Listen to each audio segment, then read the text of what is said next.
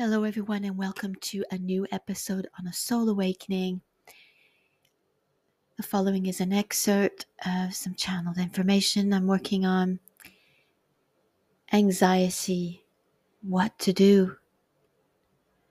Our mind is often overtaken by outside events. People are fighting and claiming. Much is obscure and uncertain. Other waters, other lands, other events. It can feel as if the whole world is in angst. Wherever you look seems unbidden, dark, filled with worse, the worst of possibilities imaginable. Tap into life is the main advice we give you. Wherever you are, whatever your situation, whoever you are, and whatever it was you have done or not done. We are aware of you and your soul struggle deep within. We hear you and send you signs. Do you hear us? Sometimes, yes. Often, those who are in the worst of circumstances hear us the most easily. These souls, perhaps you are one of them, have hit rock bottom, having lived all the world has had to offer. Or not. In falling the deepest you can go, you begin to touch the very essence of where there is no more to hide from, no masks available to wear. You are stripped bare.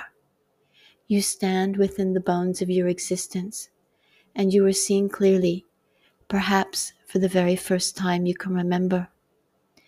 All that has gone before until this moment, the strife of job, family, lovers, relationships with society, finances, health, attempts to succeed a dream is suddenly meaningless.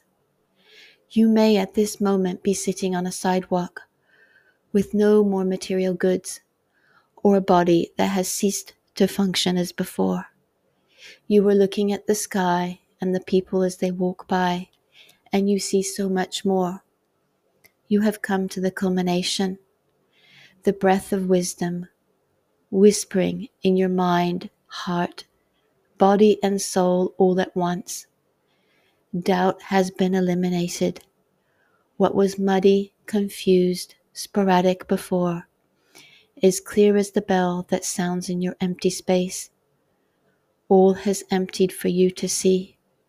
The worst has happened, and still you are alive in this form, this life, this being on earth.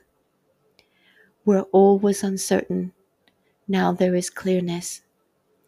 It is the moment for you to pick up your brush, to lift your pen, to open your voice, to take the new first step in consciousness and let pour through that which wants to be expressed. It is a feeling as no other unfettered like a leaf, the wind, the rain, the sun, the elements that are as they are in their dance, so too are you, part of it, the one and the all of pure joy. Thank you for listening to this channeled message from Chantal Anders. Have a lovely day. Bye bye.